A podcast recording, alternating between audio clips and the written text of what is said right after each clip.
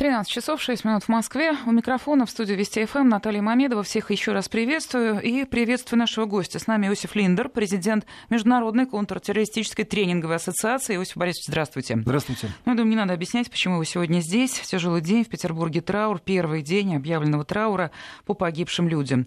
Утром пришло печальное известие, погибших стало больше, умерли еще три человека после взрыва, всего 14 жертв, 49 человек в больнице. Вот только что мы слышали в выпуске новостей самые последние новости из Кремля. Там подтвердили, что по одной из версий теракт в петербургском метро совершил смертник. Эм, взрывное устройство в действие мог привести один из пассажиров. Его личность установлена. Это, повторяю, говорят уже в Кремле. И также идет фоном другое сообщение о том, что все равно следствие отрабатывает все версии. Почему так? Неужели у кого-то еще остаются сомнения, что это террористическая атака?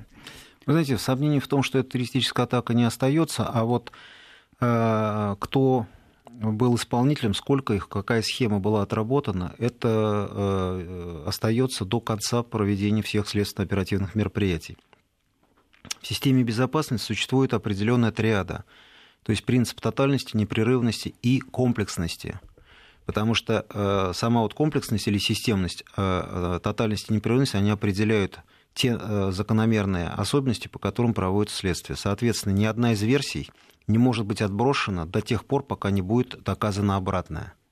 Поэтому э, был ли это э, один исполнитель, либо у него был еще, так сказать, один, два или три куратора. Возможно, в действие привел значит, взрывное устройство не сам исполнитель, а тот, кто контролировал его поведение на определенной дистанции. То есть здесь весь комплекс, поэтому Понимаете, э, никогда в системе безопасности нельзя хвататься за одну первую попавшуюся версию, даже, так сказать, то, что озвучивается официальными административными органами, вот, это не отвергает наличие параллельных версий. То, что это террористический акт, было понятно с самого начала для экспертов. Э, а вот вопросы э, проведения следственных мероприятий и выводы, которые из этого делают специалисты, они всегда множественные. И параллельно работает 3, 4, 5 версий – постепенно отпадает одна, вторая, третья, остается, так сказать, та единственная, которая будет признана наиболее эффективной или единственно существующей. Угу. А вот тот факт, что до сих пор никто не взял на себя ответственность за взрыв в метро Петербурга, это что значит? Ничего. Потому что когда та или иная организация берет на себя ответственность, это далеко не всегда означает то, что это действительно совершила то есть это может быть просто политика. та организация. Есть понятие выступления под чужим флагом. То есть совершает, э, э, проводит операцию организация А, а берет на себя ответственность организация Б, таким образом затрудняя следственно-оперативные мероприятия для э, соответствующих спецструктур той страны, на территории которой произошел теракт. Такие случаи многократно наблюдались в истории террористических организаций, международных и национальных, вот, когда проводит, например, там, террористическую операцию – некая организация, совершенно другая берет на себя ответственность. Либо сразу несколько организаций из-за большого социально-политического э, резонанса террористического акта пытаются доказать, что это они ее организовали, потому что таким образом перед своими заказчиками они пытаются доказать свою дееспособность и получить дополнительное финансирование. Это все не исключает того, что через пару-тройку дней, возможно, кто-то, кто возьмет на себя эту ответственность. Но в любом случае, даже если такая информация прозвучит, Следствие будет все равно продолжать разработку, и оперативная комбинация все равно будет проводиться до тех пор, пока а, источники либо не докажут это, либо не опровергнут. Я хочу нашим слушателям а, напомнить, что вы можете принять участие в этом разговоре. 5533, первое слово «Вести» — это наш СМС-портал или приложение WhatsApp. Пожалуйста, пишите, задавайте вопросы 903-170-63-63. Ну вот смотрите, Иосиф Борисович, вот говорят о том, что вероятным исполнителем теракта в метро Петербурга был российский гражданин, выходец из Киргизии, 22-летний Акбаржон Джалилов. Вот это на какие-то мысли наводит вас, эксперта с большим опытом? Что здесь можно сказать? Ничего. Потому что э, вербуются люди совершенно разные. Завербовать человека, являющегося гражданином страны, на территории которой проводится террористический акт, всегда проще. Потому что меньше контроль, если этот человек уже имеет гражданство, будучи выходцем из любой страны, да, это всегда облегчает работу. И, естественно, нужно понять, что как не цинично прозвучит моя следующая фраза, но каждый руководитель и э, организатор террористической деятельности – это человек очень неглупы и профессионально подготовлены. И они прекрасно понимают, где, кого и как нужно искать, подбирать, готовить и выводить на проведение операции. Ну, Потому что дураков там нет. Дураков там нет. Место, время, система организации были продуманы заранее. Приезд двух президентов в Санкт-Петербург, Владимира Владимировича Путина и президента э, Беларуси, да, э, Лукашенко, проведение переговоров президентов союзных государств. Значит, место очень людное, да, да значимое, большой поток. Его очень сложно контролировать, несмотря на все э, средства контроля в э, там, Санкт-Петербургском метрополитене. А накануне прошла серия несанкционированных акций по ряду городов и там, маршей с вовлечением большого количества э, несовершеннолетних и молодежи. Да? Вот, то есть здесь как бы прослеживается четкая цепочка. То есть все сошлось четко... не случайно. Не случайно. И слава богу, что вот второе взрывное устройство заряд, э, который имел мощность э, не менее одного килограмма в тротиловом эквиваленте. Это который на площади Восстания, да? да? Вот тогда количество жертв могло быть на порядок, подчеркиваю, на порядок больше. Количество убитых могло быть не 14 человек, как сейчас, а больше сотни, и количество раненых несколько сотен. А если бы не выдержало э, перекрытие, то это была бы вообще глобальная катастрофа. Возможно, на это и был расчет. Поэтому, потому что э, один килограмм в тротиловом эквиваленте в замкнутом пространстве производит очень большие разрушения. И в зависимости от того, где эта сумка располагалась, вот, разные элементы конструкции могут по-разному выдержать такую мощность взрыва. То есть для примера я могу сказать, что обычная 100-граммовая 100-граммовая, так сказать, шашка, она фактически вот мерс... Э, машину типа Мерседеса разносит. Разносит, конечно. А вот представьте, килограмм вот с э, соответствующей начинкой. Да еще поэтому, да, да. поэтому вопросы планирования организации там поставлены на очень серьезном уровне. Неспроста э, несколько десятков террористических актов, которые дезавуированы на территории нашей страны, по докладу э, руководителя Федеральной службы безопасности президента Российской Федерации, вот, они э, позволили нашим согражданам да, уйти от таких трагедий многократно. И, естественно, наличие э, оперативной информации о готовящемся в Санкт-Петербурге террористическом акте у соответствующих структур была. Просто объем и э, э содержание этой оперативной информации не позволяло вовремя отреагировать. Потому что даже наличие той или иной оперативной информации не всегда является гарантией того, что можно всю террористическую цепочку проследить и на нужном этапе ее дезавуировать. А тем более накануне в конце прошлого года в Санкт-Петербурге, Нижнем Новгороде, Москве были дезавуированы э, боевые группы. Вот в Нижнем Новгороде одна группа была даже ликвидирована да, при попытке захвата. Вот.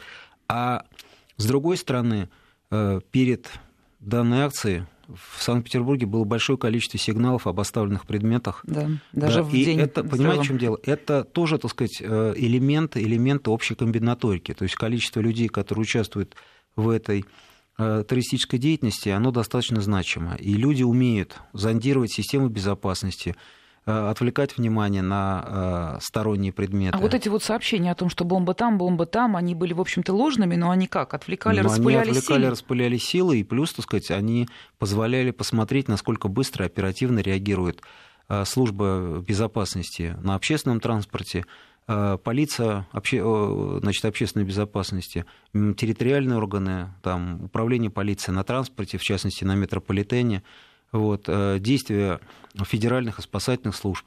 То есть это в любом случае зондажные мероприятия. А вот вы готовы, ну, обвинить, конечно, это очень сильное слово, в чем-то упрекнуть а, спецслужбы Петербурга, то, что допустили а, этот акт террористический, у них был шанс остановить? Вы знаете, э, упрекать сотрудников спецслужбы, на мой взгляд, просто некорректно. Как бы э, э, не обидно для кого-то это звучало, потому что это люди, которые находятся в режиме усиления не один и не два дня, а практически не выходят из него на протяжении всех последних лет.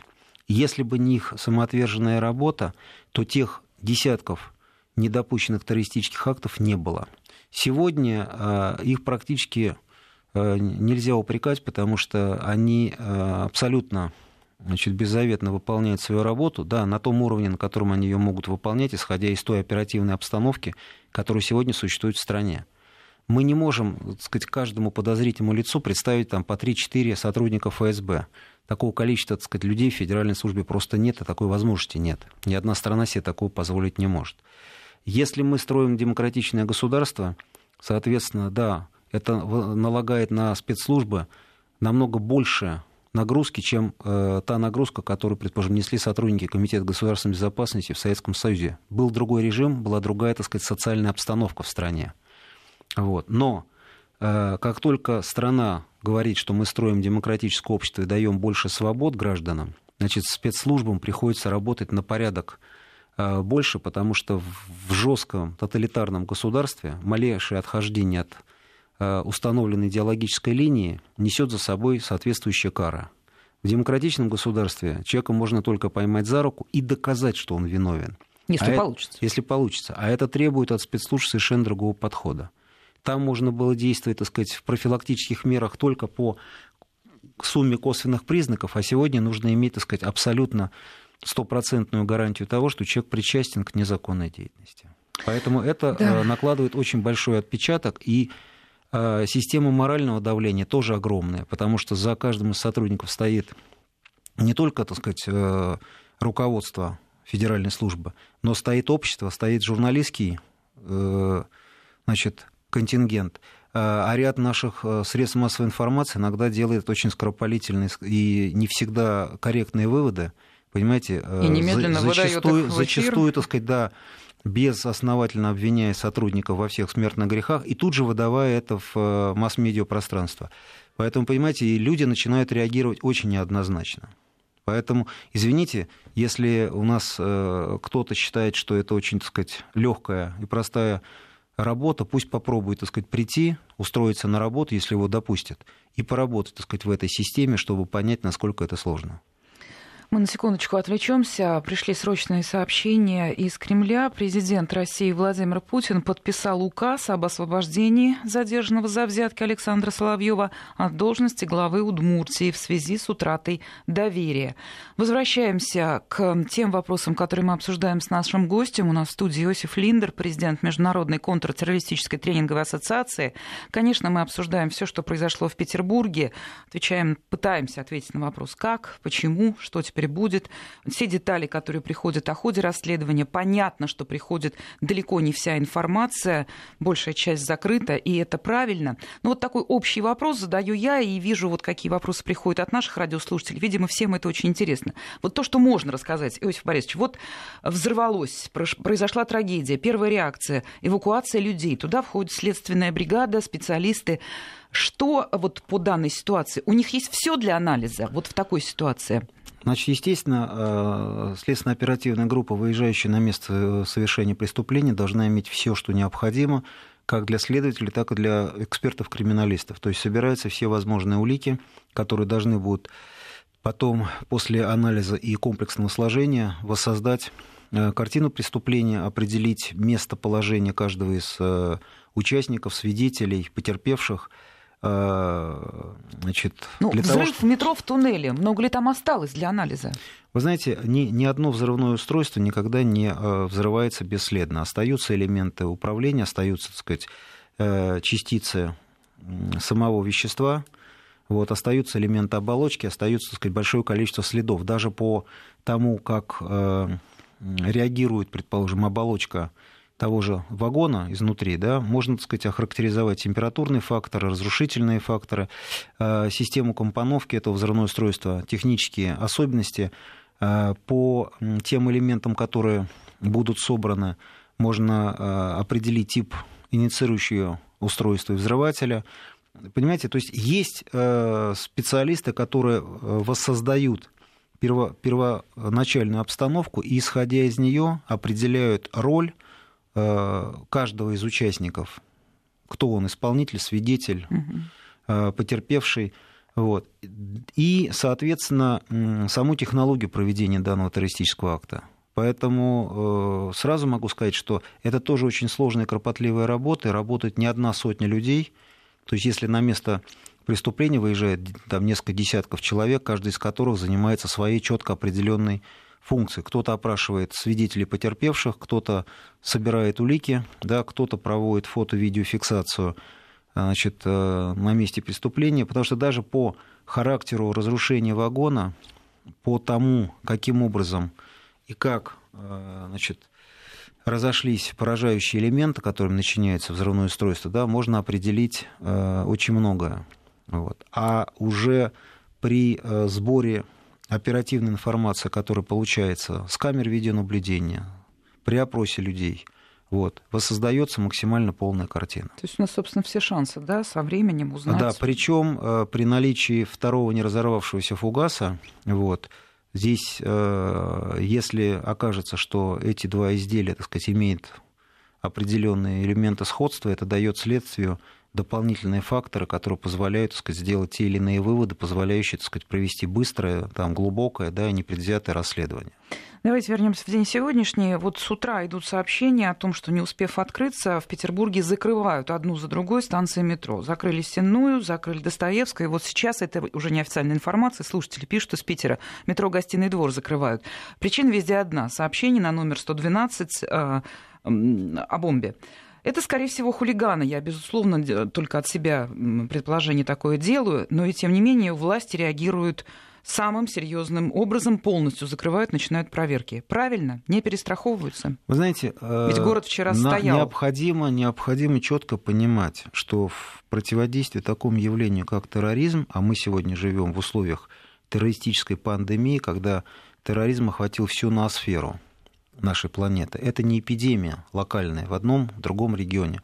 Это уже э, сложная многоуровневая сетевая корпоративная система, которая покрывает фактически вот тонкой пленкой всю нашу цивилизацию. А реагировать на любой сигнал, даже э, ложный, даже, так сказать, э, сделанный из каких-то хулиганских побуждений, нужно.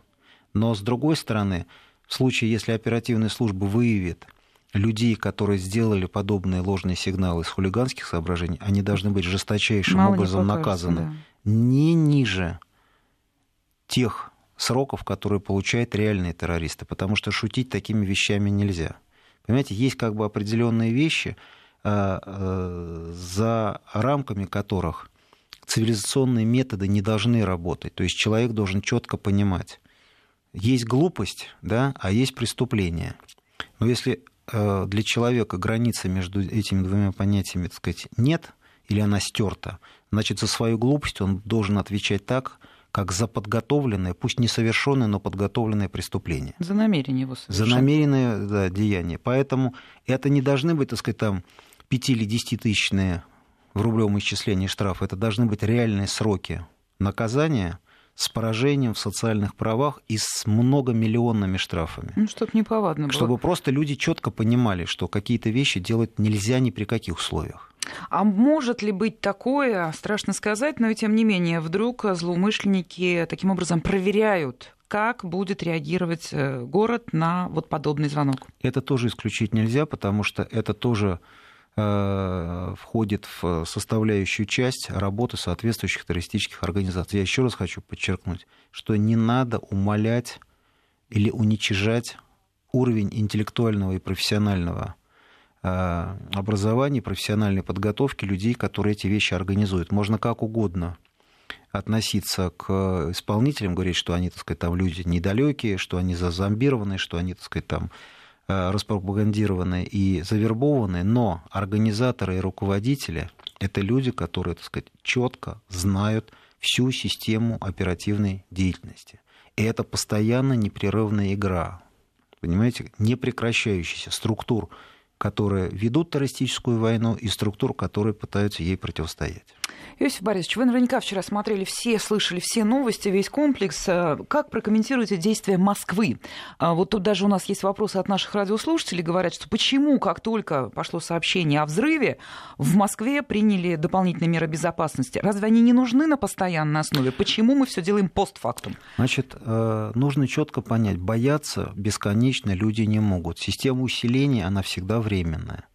Понимаете, есть вот старая советская поговорка, так сказать, да, что необходимо быть бдительным. Кто-то скажет, что это призыв к сталинским временам, к системе, так сказать, подозрительности, к системе, так сказать, заговоров, к доносам друг на друга. Нет.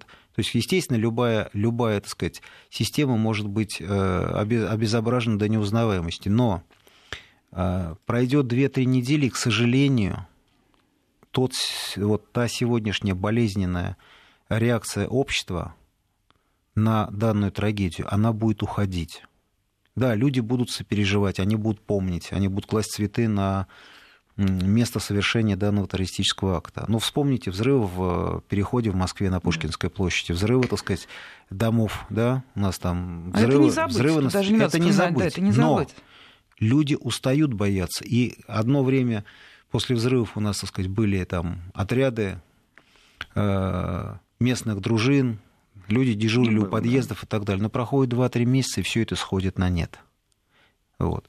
Реагировать надо всегда. Просто система усиления у нас практически последние годы не прекращается. А реакция, предположим, Москвы и других городов-миллионников, она абсолютно адекватная, потому что если подобная акция произошла в Санкт-Петербурге, значит, необходимо все крупные города, Москва, Нижний Новгород, Екатеринбург, там, ну, хотя вот я говорю про европейскую часть угу. нашей страны, да, до Урала, вот, они, естественно, все переходят в э, режим усиления безопасности. Это обычная реакция административного аппарата. Это должно быть обязательно. И это не э, битье по хвостам. Это инструктивная база, которая определяет порядок действий при поступлении той или иной тревоги. Да Потому что никто, никто не гарантирован, что эта цепная реакция не может, так сказать, сработать в других местах. Поэтому бдительность должна быть усилена. Вот приходят сообщения, и очень хорошо, что у нас в студии опытные эксперты, и сразу получим комментарий. Читаю по ТАСС. Взрывотехники предварительно установили механизм срабатывания бомбы, которая была обезврежена на станции петербургского метро Площадь Восстания после совершенного теракта на перегоне между Технологическим институтом и Сенной. Так вот, предварительный анализ показал, взрывное устройство было помещено в огнетушитель, его начинили, как и взорвавшиеся, поражающими элементами в виде металлических шариков шариков и гаек. В действие его должны были привести при помощи мобильного телефона, а не часового механизма. Именно поэтому была отключена мобильная связь. Вскоре это взрывное устройство мощностью в 1 килограмм в тротиловом эквиваленте удалось обезвредить. Продолжается экспертиза взорванной бомбы и останков предполагаемого террориста-смертника.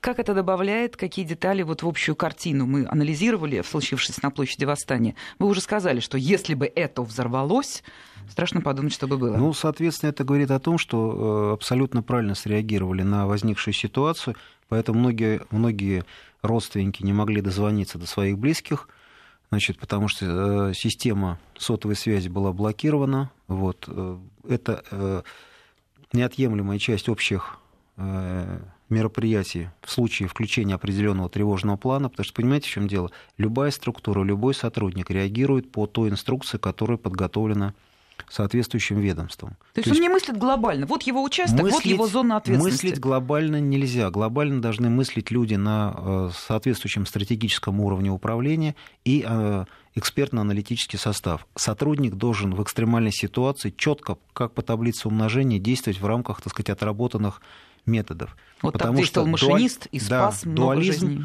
Дуализм, так сказать, попытка принятия решения, она всегда чревата. Вот машинист как раз, ему надо отдать должное, вот, он позволил снизить э, количество возможных жертв и быстро вывести значит, состав вот, из э, более опасной зоны, потому что необесточенный кабель в случае эвакуации, да, это дополнительный риск проход людей, как помните, в свое время эвакуировали людей, так сказать, из туннеля, э, что заняло, так сказать, более часа. При Когда этом, в часть, было, да, при этом часть э, людей, получивших ранения, может просто, так сказать, до станции живыми не добраться.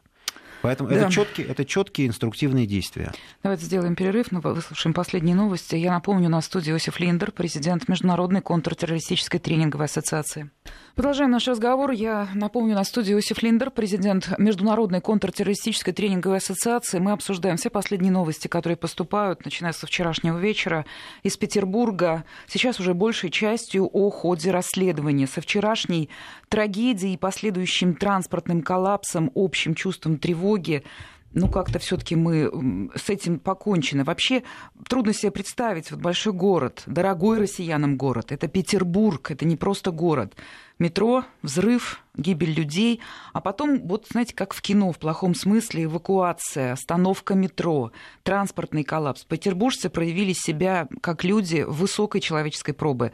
У нас сегодня рассказывали наши корреспонденты, которые работают в городе, как, какой была взаимовыручка, как помогали друг другу, поддерживали и насколько мужественно держались. Молодцы, и действительно слова вот соболезнования и сочувствия. Но вот сегодня уже немножечко, что называется, а поутру проснулись. И начинаются вопросы в интернете, в соцсетях.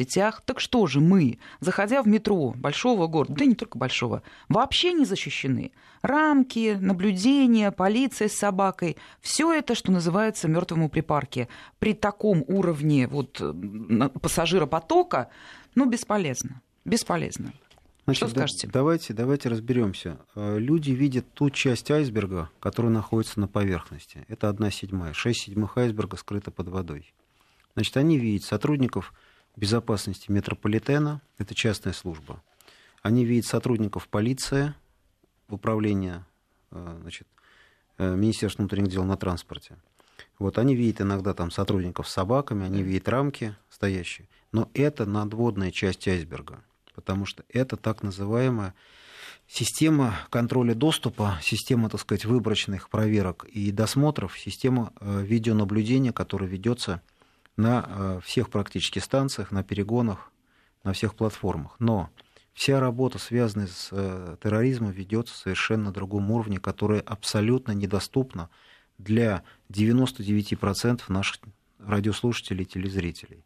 То есть это абсолютно не зрелищная и не демонстративная составляющая этой незримой борьбы. Естественно, э, наличие рамок металлоискателей, наличие э, патрульных групп полиции с собаками, которые, так сказать, натренированы искать оружие, взрывчатые вещества, другие рискоопасные предметы, наркотики, оно дает свой эффект, потому что выявляются люди с незаконным оружием, которые пытаются пройти в метро, выявляются люди с э, другими рискоопасными предметами, веществами, которые также опасны для э, любого гражданина любого города. Но что касается терроризма, это отдельная тема. Э, никакая рамка, никакие камеры видеонаблюдения без наличия соответствующей оперативной комбинаторики не позволяют человеку быть абсолютно безопасным. Я еще раз, так сказать, возвращаюсь к тому примеру, который я привел связанную с э, работой в советское время, когда, извините, муж с женой о чем-то пошептались на кухне, а утром каждого вызвали в первый отдел на тех местах, где они работают, и провели профилактическую беседу. Все. Значит, с терроризмом хорошо борется террористическое тоталитарное государство. Как только государство говорит слово демократия и расширение прав и свобод, как только звучит слово плюрализм, как только открываются границы, значит, сразу возникает целый комплекс проблем, мы видим это по Евросоюзу. задача усложняется. Задача получается. кратно усложняется. Закрытая, жесткая, э, объединенная общей идеологией общества всегда целостней и защищенней, чем общество открытое, демократичное, с э, большим количеством личных свобод. Это весы, понимаете? И э, ситуация, например, в Соединенных Штатах Америки после 11 сентября 2001 года, после принятия так называемого патриотического акта, она резко изменила ситуацию. Например, я был в Соединенных Штатах там, в 80-е, в 90-е годы, да, после 2001 года это другое государство. Это совершенно другое государство. Потому а что вот, такая, такая, так сказать, э, система требует более жестких, более жестких мер со стороны административного аппарата любой администрации, любой партии, которая находится у власти, и соответствующих не, не просто правоохранительных, а специальных служб. Э, к сожалению, хотим мы того или не хотим, но весь мир движется именно в этом направлении. Я приведу еще один пример. Япония. Страна западной демократии. Да. Но в ней нет моратория на смертную казнь. И каждый год казнится через повешение энное количество особо опасных преступников. Никто не говорит, что это нарушение прав и свобод. На территории этой страны, кроме вот атаки, газовой атаки в метро, связанной с Саум Синрикёна, это была внутренняя секта, которую внутри как бы не успели полностью вычистить. Внешних террористических актов никогда не было. Там, да, практически, там практически очень жесткая ситуация с гастарбайтерами. Потому что Конституция все законы, связанные с обеспечением безопасности, правоохранительной деятельности, поставлены настолько жестко и четко, что жизнь и здоровье японского гражданина является основным приоритетом. Мнение других стран не интересует вообще.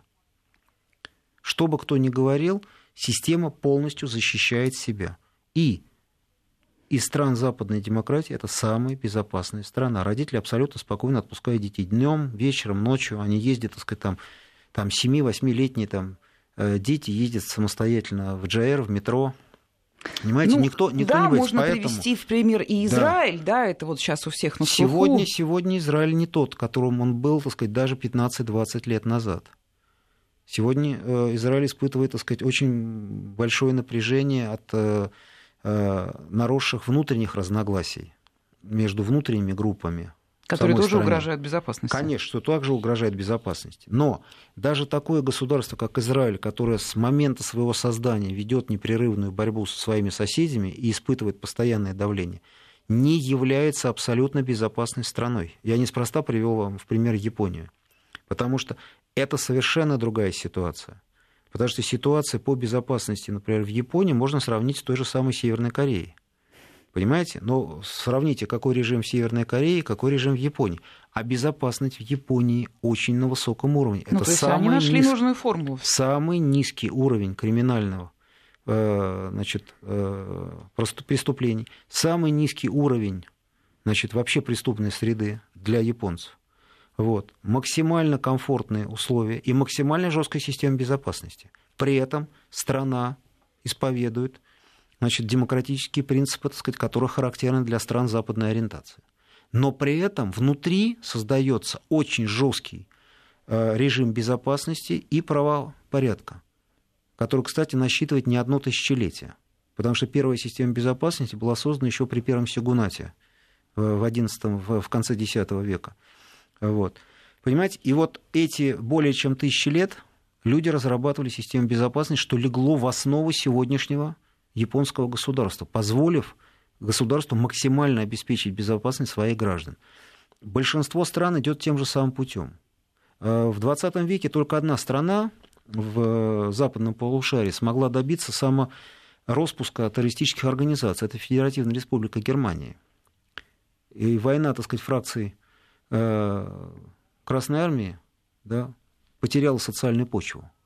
Но продержался это очень недолго и все усилия э, нескольких генераций правительства ФРГ да, завершились, так сказать, э, тем, что они пришли к исходной точке. Присоединились бывшие территории ГДР, резко расширился Евросоюз, появились новые вызовы и угрозы, и, и появились все, новые да. фракции, новых бригад, новой Красной Армии. И все пошло заново. То есть создание равновесия – это очень сложный процесс, и государство очень тяжело удержать. То есть либо государство скатится к жестко тоталитарным методам, тогда слово демократия просто уходит из обихода. Либо соответствующая нагрузка ложится на плечи сотрудников спецслужб. Нужно понять, что сотрудника полиции, сержанта, который патрулирует улицу, нельзя требовать тех же самых функций, которые выполняет оперативный сотрудник Федеральной службы безопасности или другой спецслужбы Это страны. разная работа. Это совершенно разная работа. И не надо эти вещи сопоставлять. Поэтому обычные наши радиослушатели, понятно, они задают вопрос абсолютно адекватно с точки зрения своей позиции. Но они видят только ту часть айсберга, которая им видна. Исчерпывающий ответ. Вы знаете, вот, наверное, коротко, но все-таки этот вопрос я хочу вам адресовать, потому что сегодня, повторю, очень бурная дискуссия в интернете, и упреки, и слова соболезнования, все смешалось. Одна из позиций, вокруг которой спорят, подозрительным кажется, почему ранее в Петербурге терактов не было. Второй по величине город, вторая столица и так далее, и так далее. Вы здесь можете что-то ответить? Могу, а коротко. потому что, так сказать, эти, эти э, террористические акции были дезавуированы вовремя. Вот поэтому они не состоялись. Вот, собственно, и все. Вот и все. И если бы плохо работала Федеральная служба безопасности, соответствующие оперативные каналы, то Санкт-Петербург с этим столкнулся бы намного раньше и совершенно в другом объеме. И э, надо, как говорится, поблагодарить э, сотрудников э, управления Санкт-Петербурга и Ленинградской области, я имею в виду ФСБ, да, да, да за их вот, работу. За такую грамотную работу. Иначе бы Санкт-Петербург еще в прошлом году столкнулся бы с целой серией таких актов. Спасибо вам. Иосиф Линдер, президент Международной контртеррористической тренинговой ассоциации.